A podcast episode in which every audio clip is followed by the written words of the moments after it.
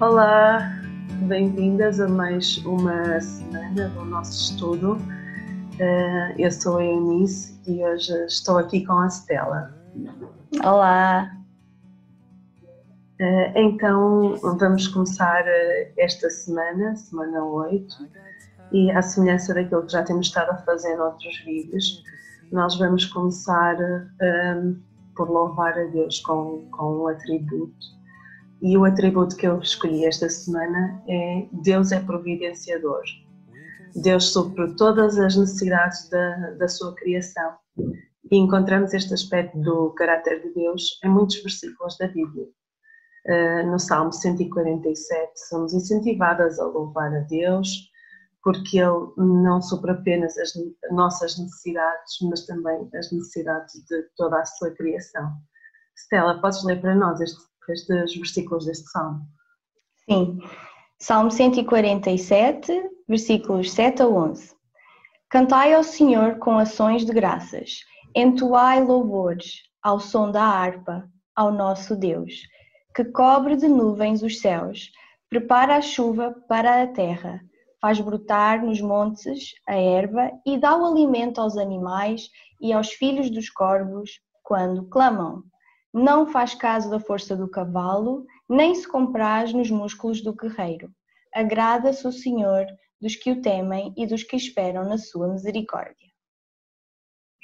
Então, nós sabemos que Ele supra as nossas necessidades, Ele sabe aquilo que nós precisamos, um, ainda antes de, de lhe pedirmos, uh, como diz em Mateus 6,8 porque o vosso Pai sabe o que vos é necessário antes de vós lhe pedirdes. Stella, posso ler também em Filipenses 4,19? E o meu Deus, segundo a sua riqueza em glória, há de suprir em Cristo cada uma das vossas necessidades. É bom nós termos este consolo de que Deus eh, cuida de nós, Ele ele cuida de todas as nossas necessidades e sabe o que é que nós precisamos uh, em todas as ocasiões. Aquilo que é, que é o mais importante é que, uh, para além dele suprir todas as nossas necessidades físicas, nós sabemos que ele supriu também a nossa maior necessidade, que é de termos um, um Salvador e, e, e podemos ter o seu Filho Jesus. Vamos orar. Amém. Pai querido, muito obrigada porque tu és um Deus que supra as nossas necessidades, Senhor, és um Deus providenciador. Obrigada porque tu cuidas uh, de todos nós, Senhor, porque cuidas dos teus filhos, Senhor. Sabemos que um, ehm, tu dizes na tua palavra que cuidas dos, dos lírios do campo, dás alimento às aves, Senhor, quanto mais uh, tu tens para nós e cuidas de nós, Senhor. Te, te agradecemos porque eh, podemos ter um, a maior das nossas necessidades supridas, que é o, a nossa necessidade de termos um Salvador, Senhor, e sabemos que, que tu preparaste para nós este Salvador, o teu Filho Jesus, e por isso nós te estamos gratos. Te agradecemos todas estas coisas em nome de Jesus. Amém. Amém. Uh, nós também queremos fazer uma oração por uh, outros pedidos. Queremos orar pelo mundo, queremos orar pelo nosso país, uh, mas em primeiro lugar nós queremos agradecer a Deus, porque esta semana que passou, dia 31 de maio, nós começamos os nossos cultos na Lapa e também aqui na plantação na margem sul. Uh, foi um momento muito abençoado poder rever os irmãos, poder louvar a Deus juntos e por isso queremos agradecer muito a Deus porque depois de três meses um, nós conseguimos nos reunir e isso foi um alívio, foi um refrigério para as nossas almas.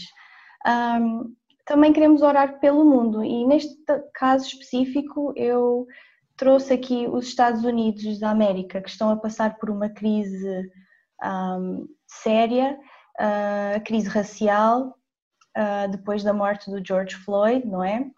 E, e, a crise social. Então, nós queremos pedir a Deus que, que, esteja sobre aquele povo e que também agora se está a espalhar pelo mundo. Em alguns outros países também estão a acontecer alguns uhum. protestos, alguma violência. Uh, por Portugal, vamos orar pelo nosso país querido, vamos orar pelas autoridades, vamos orar também pelas nossas famílias, uh, para que Deus continue a suprir todas as nossas necessidades espirituais, emocionais e também económicas, não é? E físicas. Então, vamos orar. Senhor, nosso Deus e Pai, nós te agradecemos muito, muito, muito pela alegria, pelo refrigério, pela bênção que foi estar com os nossos irmãos novamente nas nossas igrejas, na Lapa e aqui na Margem Sul, Senhor. Muito obrigado pelo privilégio que nós tivemos de juntos estar ali a ler a tua palavra, ouvir a tua palavra, orar e cantar. E que bênção e que graça que foi isso, Senhor. Obrigado muito pelos nossos pastores, pelos nossos diáconos, pelos nossos líderes das igrejas que têm trabalhado sem cessar para que tudo funcione de acordo com, com as diretrizes que o nosso governo tem colocado para a nossa própria segurança, Senhor. Te peço que tu continues a dar sabedoria aos nossos líderes, aqui em Portugal, ó oh Deus, as nossas autoridades, Senhor, para que continuamos a ter uma vida segura. Um, Senhor, também te peço pelas pessoas que voltam a trabalhar, pela vida que devagarinho vai voltando à normalidade. Senhor, e nós te pedimos também por isso, que rapidamente isto tudo volte à normalidade, Senhor. Queremos te pedir também, Senhor, pelas nossas famílias, pelas necessidades, Senhor, que tu tens suprido até aqui, nós te agradecemos. Mas ainda, Senhor, te pedimos que tu continues a suprir essas necessidades, que tu os continues a abençoar, Senhor, as suas necessidades económicas, suas necessidades físicas e espirituais, ó Pai. Abençoa as famílias, Senhor, da nossa comunidade, das nossas igrejas, ó Pai, da nossa igreja. Ó Deus, e em especial, Senhor, nós queremos te pedir pelos Estados Unidos americanos, ó Deus. Senhor, aquilo está numa crise, ó Pai, na crise racial, ó Pai, a tua palavra diz que nós fomos criados todos à tua semelhança, ó Deus. Nós somos todos criatura tua, Senhor. Ó Deus, tem misericórdia na vida, Senhor, das pessoas, das autoridades, dos polícias, das pessoas que estão nos protestos, das pessoas que estão revoltadas e frustradas, Senhor. Nós te pedimos a tua mão sobre a vida deles, ó Pai. Acalma o povo, acalma as autoridades, ó Deus. Abençoa o mundo, o mundo todo, Senhor. Precisa tanto de ti. Usa a tua igreja, usa-nos para proclamar a tua paz, o teu amor e dizer que Tu, Senhor, és a solução para todas as nossas frustrações. Tu és a solução para a violência. Tu és a solução para todos os nossos medos e ansiedades. Ó oh Deus, traz sabedoria, paz, amor e, acima de tudo, transforma os corações das pessoas através da tua palavra. E por isso nós te oramos e nós te agradecemos. Em nome de Jesus. Amém. Então, hum, esta semana vamos agora ao, nosso estudo em si, é? E, e, esta semana vamos estar a falar das perguntas acerca das meditações 15, 16 e 17 do livro Extraordinário que nós estamos a seguir, eh, um livro feito pelos Benditas e que vão abordar os capítulos 9 e 10 de, de Hebreus, estas três meditações das quais vamos estar a falar hoje. Uh, Stella, o que é que mais se destacou para ti nestas passagens? Ah, esta semana, uh, o que se destacou mais para mim nestes dois capítulos foi a progressão entre a antiga aliança para a nova aliança.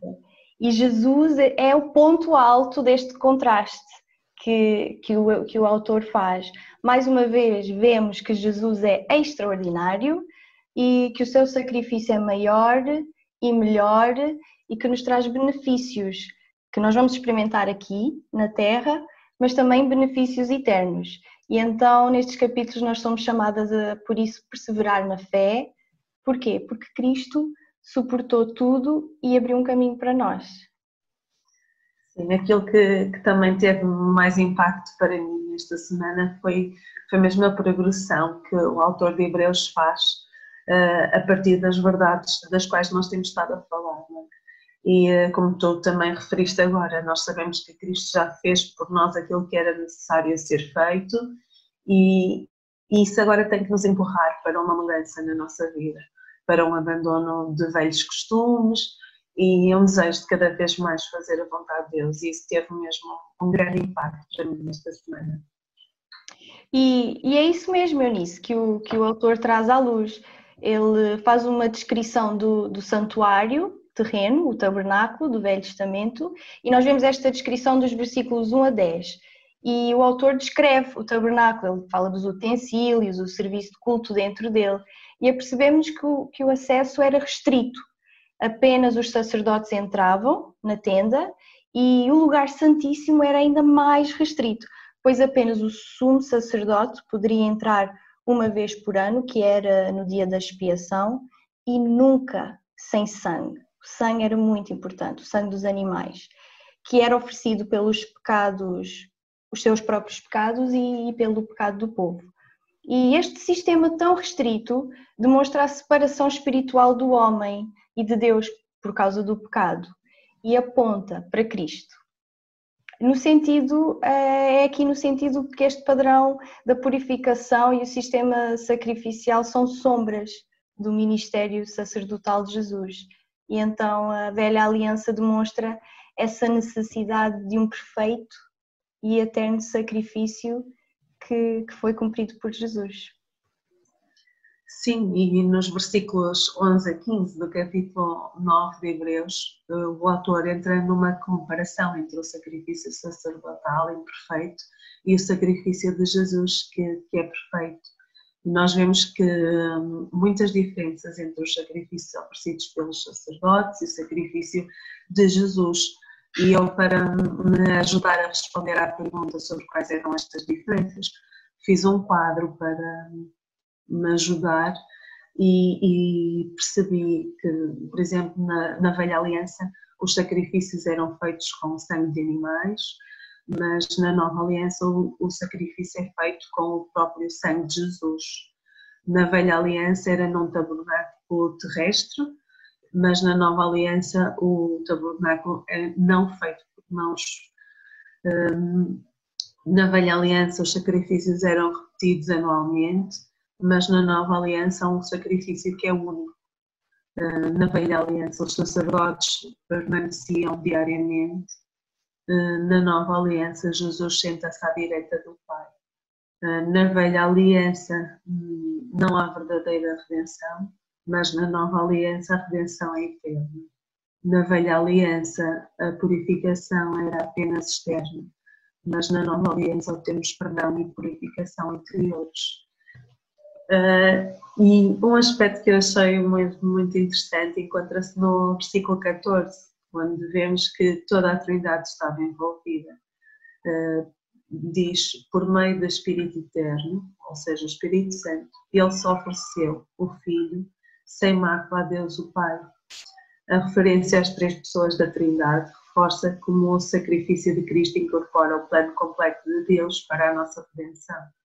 E por isso sabemos que o sacrifício perfeito de Cristo é a única resposta para o nosso pecado. Sim, uh, no meu dia a dia, sabes, Eunice? Eu, eu, eu tenho a tentação de esquecer que, pela graça, tudo já me foi concedido e muitas vezes sou tentada a fazer coisas para ganhar o favor de Deus. Por exemplo, eu acho que por agir corretamente, ou, ou tomar a decisão certa, ou seguir regras ou tradições boas, posso alcançar alguma coisa. E isto afasta-me de desfrutar deste livre acesso ao Pai. Porque ao achar que Deus tem que me abençoar porque fiz a coisa certa ou tomei a decisão certa, nada mais é que uma manipulação, uma barganha com Deus. E, e Deus não, não precisa dos meus sacrifícios, porque o sacrifício de Jesus é suficiente.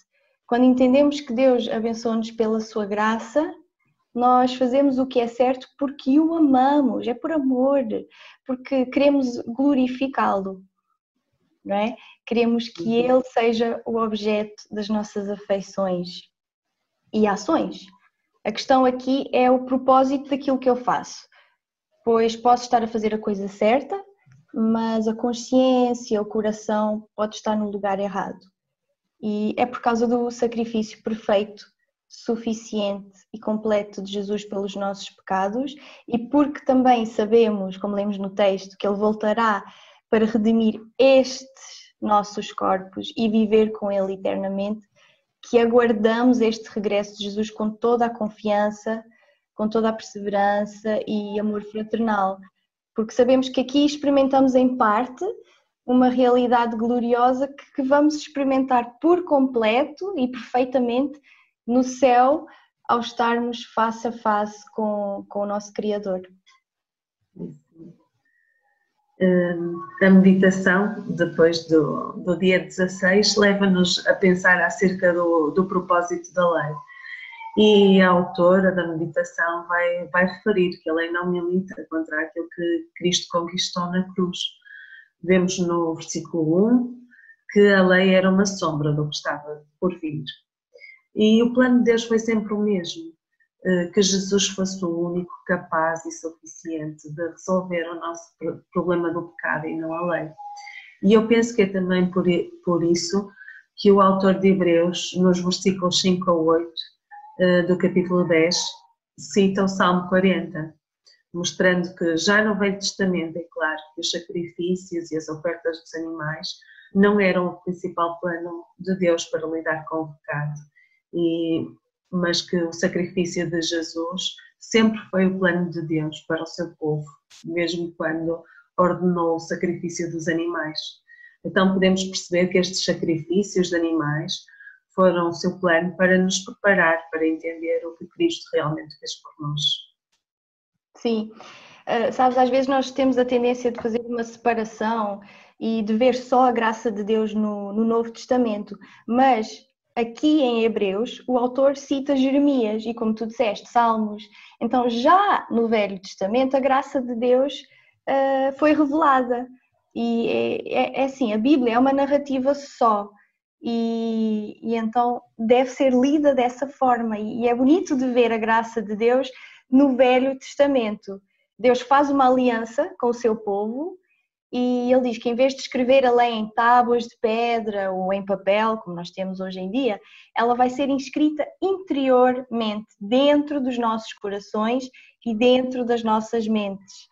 Um, e então o leitor faz isto, para nos mostrar que Deus já no Velho Testamento faz a promessa de um coração transformado e esta promessa é perfeitamente cumprida pelo poder do sacrifício de Cristo na cruz.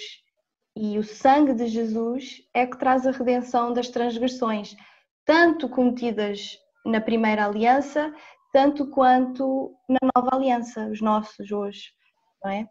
E então traz o perdão eterno de todos os pecados. E Deus promete não se lembrar mais dos nossos pecados e das nossas maldades. Olha que graça, não é? Que maravilha. Os nossos antecedentes criminais limpos, são completamente apagados. E então nós somos de culpados transformados, nós passamos de culpadas, no caso, a, a inocentes. Saber estas verdades traz grande consolo ao meu coração pois através desta promessa nós sabemos que há perdão total dos nossos pecados. Deus nunca vai trazê-los à mente para a nossa condenação. E uh, sabemos que estamos diante deles perfeitos, que Ele olha para nós e não imputa nenhum dos, dos nossos pecados, sejam eles passados, presentes ou futuros. Isto não significa que eu, que eu não peco mais ou que passei a ser uma pessoa melhor mas faz-me ter consciência de que não há nada que eu possa fazer para me absolver do meu pecado. Só mesmo o sangue de Jesus é que é capaz disso. Depois também temos a promessa de que a lei de Deus é gravada no, nos nossos corações e na nossa mente. E eu, eu gosto muito deste, deste versículo e desta ideia de, da lei estar gravada no nosso coração e na nossa mente.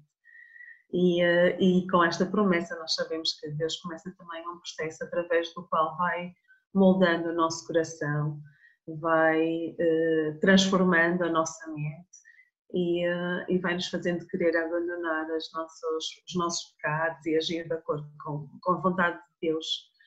Uh, e sabemos que temos o auxílio do Espírito Santo e da Palavra para, para esta tarefa. Uh, é fácil cairmos no, no mesmo erro de, de olharmos para os nossos pecados, sentirmos vergonha e de querer lidar com eles, à, por exemplo, à minha, maneira, à minha maneira, escondendo dos outros ou de mim. Um, e é por isso que eu quero sempre lembrar esta, esta verdade, que é Cristo que me aperfeiçoou e que não, não são as minhas tentativas de querer resolver o, o problema por mim mesmo um, que resolve o, o meu pecado. Uhum. E, uh, e depois a meditação do dia 17 ajuda-nos a entender estas verdades mesmo de forma bem prática. Sim. E, um, somos encorajadas a aproximar-nos de Deus, a termos comunhão com Ele, a não aceitarmos uma vida cristã à distância de Deus, mas, mas estarmos bem perto dele. Um, ao mesmo tempo que, que, também somos encorajadas a, a, ter comunhão com os nossos irmãos e a nos encorajarmos mutuamente. E infelizmente, devido ao coronavírus, tivemos de estar algum tempo afastados sem, sem atividades presenciais, com outro tipo de atividades, mas, mas não presencialmente, e foi mesmo muito difícil, não, não podemos ter esta comunhão. Um, mas no domingo voltamos a, a, estar juntas, também como já referimos na, na oração, e, um, e foi mesmo muito bom. A comunhão com os irmãos é, é mesmo uma grande bênção e uma grande forma de, de nos sentirmos encorajados. Sim, é verdade. E mesmo durante este tempo nós não pudemos estar juntas como mulheres, não é? Como nós sempre fazemos às quartas-feiras, então tivemos que recorrer a esta plataforma e aliás que foi uma benção pessoalmente para mim uh, trabalhar contigo, foi uma benção uh, porque nós podemos conversar uma com a outra, nós podemos cavar o texto é? Nós entramos no texto e ligávamos uma para a outra e, e, e fazíamos o estudo bíblico juntas. E então foi também uma forma que eu vejo que é uma graça de Deus nas nossas vidas de nos poder ter hum, unido nesse sentido e foi mesmo muito bom podemos estudar a Bíblia juntas e agora partilhar com, com quem quer que seja aquilo que estudamos juntas, o nosso estudo, não é? Sim, devemos, devemos orar juntas, ler a palavra juntas, confessar os nossos pecados uh, e assim podermos crescer em fé em Cristo. E é este encorajamento que nós somos chamadas a fazer.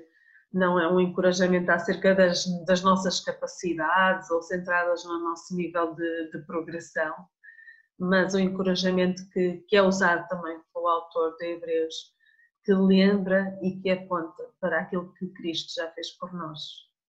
Sim. Agora, outra ideia que também está muito presente no texto, não é? aqui no capítulo 10, é uma forte exortação, não é? Dos versículos 26 a 31, que não é muito fácil falar, não é? Nós lermos esta passagem nós vamos ver palavras muito fortes, tipo juízo, fogo ardente, destruição, e então é uma exortação forte que o autor eh, traz. Ele vai direto ao assunto do pecado intencional um, e o perigo disso, não é? Viver segundo as nossas próprias vontades. E se verdadeiramente conhecemos a Cristo e fomos transformadas e renovadas pela Sua palavra em nossos corações, nós vamos ver evidências desta graça em nós. Portanto, não podemos negar a Cristo, não podemos voltar à velha vida do pecado sem arrependimento. Porquê? Porque Deus não é conivente com o pecado. Ele é santo e ele julgará todos, não é? Isto está escrito no versículo 30. E quem negligenciar ou viver uma vida de pecado intencional nega a obra de Cristo a morte e a ressurreição de Cristo e, e vai cair nas mãos do Deus vivo, nas mãos de um Deus irado que julgará e destruirá os seus inimigos. E isto significa separação eterna de Deus. eu vou ler aqui um versículo, João 3, 36, que diz: Por isso, quem crê no Filho tem a vida eterna. O que todavia se mantém rebelde contra o Filho não verá a vida, mas sobre ele permanece a ira de Deus. Então, viver de acordo com a verdade do Evangelho é crer no Filho de Deus e, portanto, perseverar na fé com confiança e em amor, é? comunhão fraternal, mesmo em momentos difíceis que inevitavelmente passamos aqui, não é? Acabamos de passar por um momento difícil. Somos por isso encorajadas a perseverar na fé em qualquer eh, circunstância. Este é o desafio. Sim. Quando a nossa fé é abalada por momentos difíceis uh, ou passamos por dificuldades, acho que não, não estamos livres de ter maus pensamentos ou de sentir um desejo de fazer a nossa própria vontade, uh, resolvendo os nossos problemas da, da forma que achamos melhor. E, e, é por isso que é tão importante nós estarmos ligados com a palavra, lembrarmos as, as promessas de Deus para os seus filhos e entregarmos todas as circunstâncias que vivemos a Ele. E, e novamente, eh, nós podemos viver estes momentos de dificuldade com a ajuda de outros irmãos que nos encorajam ou mostram uma outra forma de viver, de ver uh, a dificuldade pela qual nós estamos a passar. Estas coisas são, são fundamentais. Num momento de tribulação, temos sempre de lembrar o quão grande é a nossa esperança em Cristo e que Deus é fiel às suas promessas. Sabes, Eunice, enquanto falavas eu, sobre estas promessas, que são maravilhosas, veio-me à mente as palavras do próprio Jesus em João 16, 33. Estas coisas vos tenho dito para que tenhais paz em mim. No mundo passais por aflições, mas tendo bom ânimo, eu, Jesus, venci o mundo. É por isso que a, que a nossa esperança não está naquilo que, que podemos perder aqui na Terra, mas naquilo que Deus tem para nos oferecer, que é a salvação eterna e que é infinitamente melhor do que qualquer coisa terrena que possamos perder. Amém. É verdade. E então, um dos últimos desafios que sempre deixamos na, nas perguntas é de escrever uma oração baseada naquilo que estudamos. E então eu escrevi esta oração: Senhor, nosso Deus e Pai, muito obrigada por suprir todas as nossas necessidades e a principal de todas é a salvação das nossas almas através do sacrifício perfeito do teu Filho Jesus. É através dele que não estamos mais separadas de ti, ó Deus, e podemos nos aproximar de ti com confiança, pois prometeste perdoar todos os nossos pecados e não te lembrares mais deles.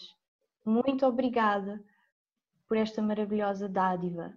Perdoa-nos quando não damos o devido valor a este privilégio tão grande e achamos que pela nossa própria obediência ou ações podemos alcançar o teu favor.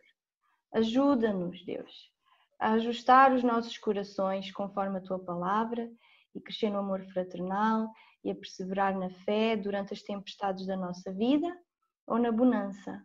Em nome do teu Filho amado Jesus Cristo. Amém. Amém. Então, se esta é a primeira semana que tiveram connosco, ou só agora estão a, a, a ter contato com este estudo, uh, se quiserem, podem adquirir este uh, livro de meditações do qual nós estivemos a falar, que é extraordinário, feito pelas Benditas, e por isso podem ir ao blog das Benditas e ele estará lá em formato PDF. Um, ou se estão aqui em Portugal e o quiserem de uma forma física, podem uh, mandar um e-mail para contacto portugal.benditas.blog e pelo valor uh, de 4 euros podem ter este caderno e também estão a ajudar este Ministério das Benditas. Uma boa semana a todas e Deus vos abençoe. Adeus, um beijinho. Beijinho, Bela. Like a bird on a tree. I'm just sitting here. I got time. It's clear to see from up here. The world seems small.